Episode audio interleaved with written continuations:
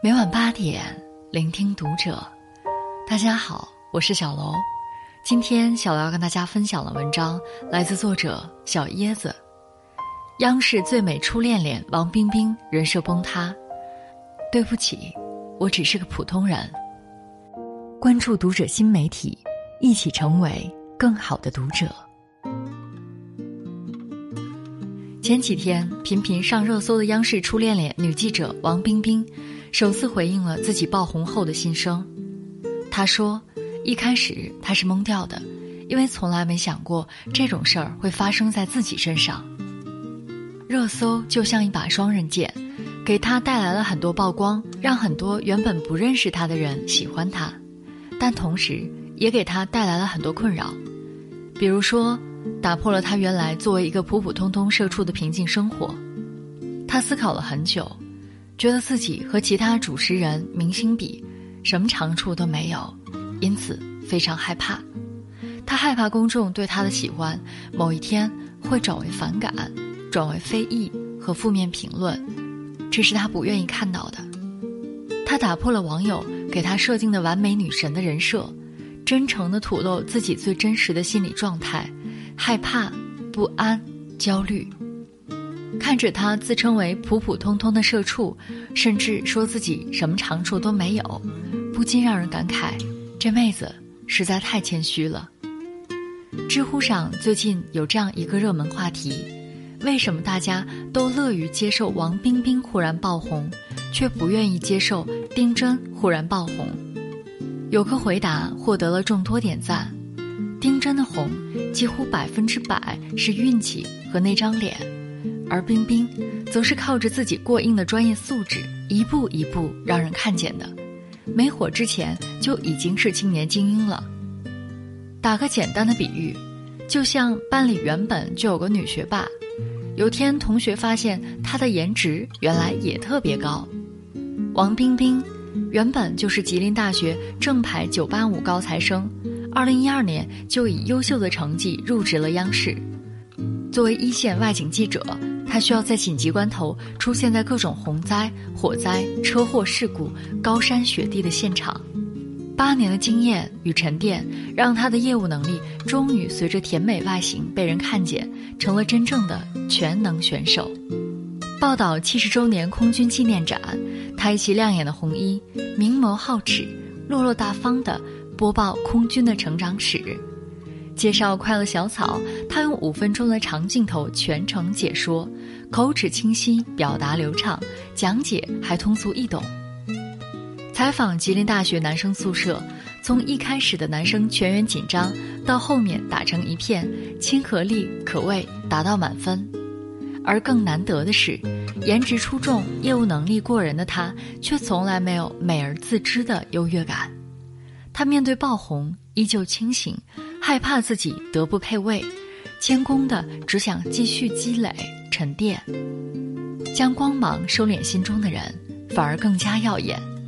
而这一点是那些容易自我膨胀的人所没有的。前几天看到这样一条新闻，代入感太强，让我现在依旧特别生气。在开往合肥的高铁上，一名男子想给自己的手机充电。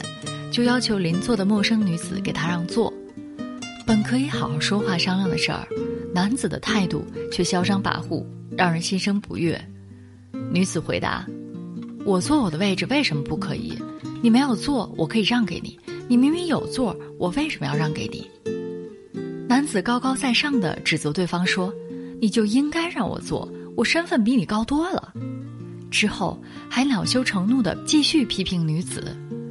你要是在我单位，我早把你给开除了。仿佛第一次见到违背自己命令的人一样，男子甚至还想动手打对方。我的天，这人到底有什么毛病？跋扈惯了的人，是不是都有一种错觉，觉得自己在单位是领导，到哪儿都是领导？人家自己买的票，和你没有任何干系，凭什么被你命令，还要给你让座？让座是情分，不让座是本分。我们身边或多或少都有这样的人，手里有点小权力，或者事业上做出点小成就，就觉得自己高人一等；终日热衷于摆架子、炫优越，认为所有人都应该优先满足自己，为个人利益专横跋扈。但正如爱因斯坦所说：“当你看得起任何人的时候，你离成功也不远了；当你看不起任何人的时候，你离失败也不远了。”一个成天靠身份拿来说事儿的人。一开始他就输了，想通过自己的身份抬高自己，非但不会得到别人的尊重，反倒让人觉得无知可笑罢了。越优秀越有内涵的人，反而做人更加谦卑。比如王冰冰，比如中国著名的思想家梁漱溟。梁漱溟的长孙梁清源说过关于他祖父和一碗青菜汤的故事。有一天，他和祖父及保姆三人一同吃晚饭。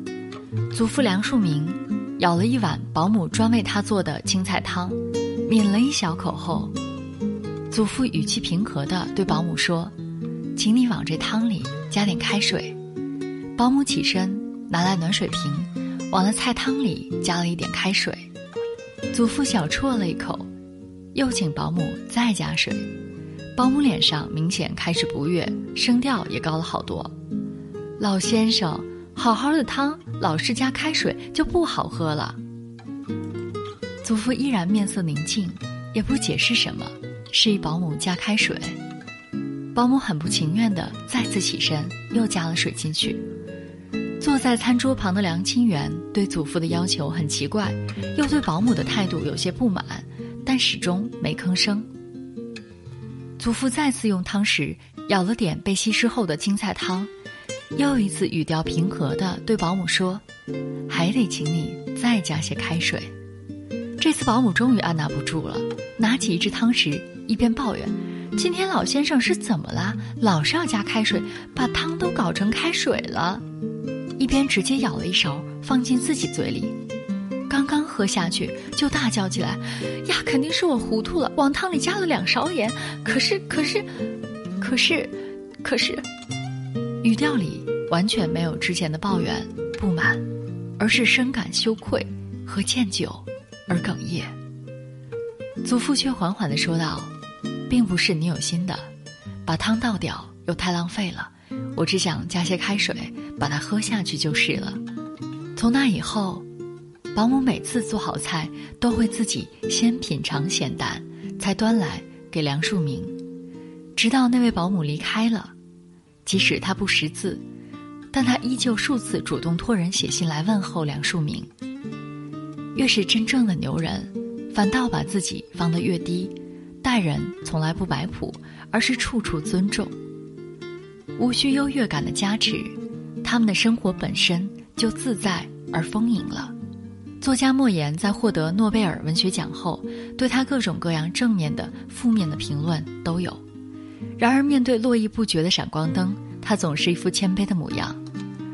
起初，我还以为大家争议的对象是我，渐渐的，我感到，这个被争议的对象是一个与我毫不相关的人。我如同一个看戏的人，看着众人的表演。我看到那个得奖人身上落满了花朵。也被掷上了石块，泼上了污水，我生怕他被打垮，但他微笑着从花朵和石块中钻出来，擦干净身上的脏水，坦然地站在一边。他的一番话让我想起心理学上著名的卢维斯定理：谦虚不是把自己想得很糟，而是完全不想自己。谦虚的尺度既然那么难把握。要么把自己想得太糟，要么把自己想得太好，所以干脆完全不想自己。当一个人能做到宠辱不惊，看庭前花开花落，去留无意，望天上云卷云舒的境界，便更能专注于心中真正的目标。如果你还走在寻求优越感来获取他人认可找寻人生意义的道路上那么你可能已经走偏了。持平常心做自在人不高看自己亦不轻视他人你会活得更自在。本期节目到这里就要结束了感谢大家的收听我们下期再会。